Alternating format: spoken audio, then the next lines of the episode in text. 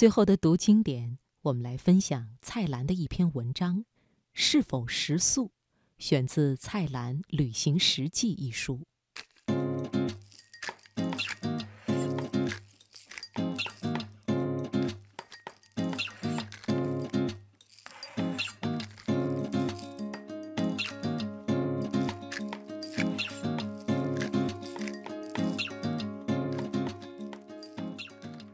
小时候，我常这样问：“妈妈，去吃些什么？”星期天不开伙食，一家大小到餐厅吃顿好的。母亲回答：“吃斋。”斋字怎么写？看到一个象棋的字，妈妈指着指：“这就是斋了。”桌上摆满的是一片片的叉烧。也有一卷卷炸了出来的所谓素鹅，最好笑的是用一个模型做出一只假的很不像样的鸡来。吃进口满嘴是油，也有些酸酸甜甜，所有的味觉都相似，口感亦然。一共有十道菜，吃到第三碟胃已胀，再也吞不下去了。我问：什么做的？爸爸说：“多数是豆制品。那为什么要假装成肉，干脆吃肉嘛？”这句话说到今天，我有一个批评餐厅的专栏，叫《未能食素》，写了二十多年了。读者看了问说：“什么意思？”我回答：“还没有到达吃素的境界，表示我还有很多的欲望。”并不是完全不吃斋的。喜欢吗？不喜欢，我斩钉截铁。到了这个阶段，可以吃到的肉都试过，从最差的汉堡包到最高级的三田牛肉。肉好吃吗？当然好吃，尤其是那块很肥的东坡肉。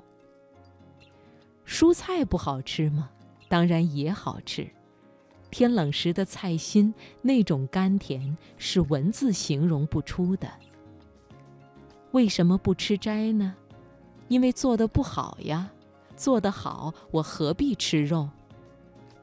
至今为止，好吃的斋菜有最初开张的功德林，他们用粟米须炸过，下点糖，撒上芝麻，是一道上等的佳肴，到现在还记得清清楚楚。当今听人说大不如前。在日本的庙里吃的蔬菜天妇罗精美无比。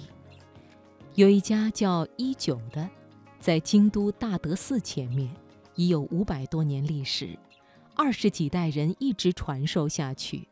菜单写着二汁七菜，有一饭即是白饭，一汁是味噌汤。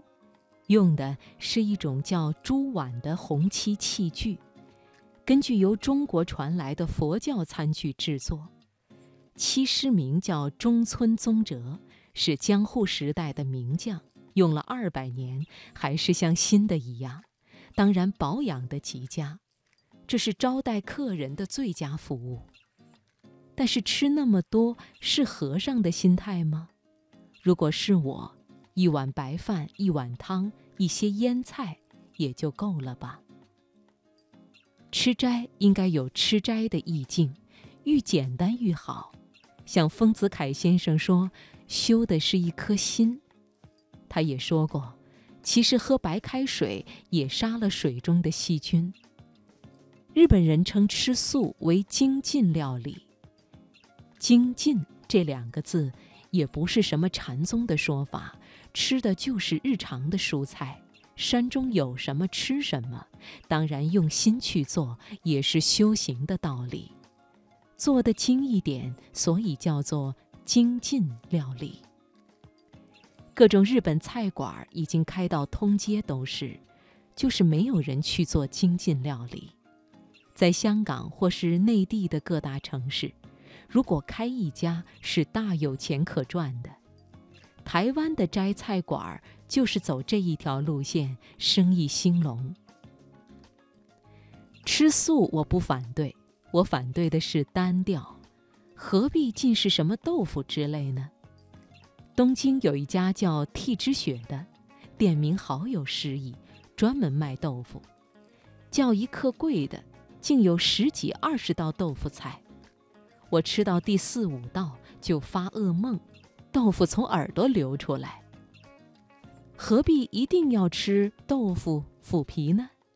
一般的豆芽。包心菜、西红柿、薯仔等等，数不胜数。花一点心机，找一些特别的，像海葡萄，一种海里的昆虫，口感像鱼子酱，好吃的不得了。哎呀，这么一想，又是吃肉了。各种菇类也吃个不完。一次到了云南，来个全军宴。最后把所有的菇都倒进锅里吃火锅，虽然整锅汤甜的不能再甜，但也会吃厌。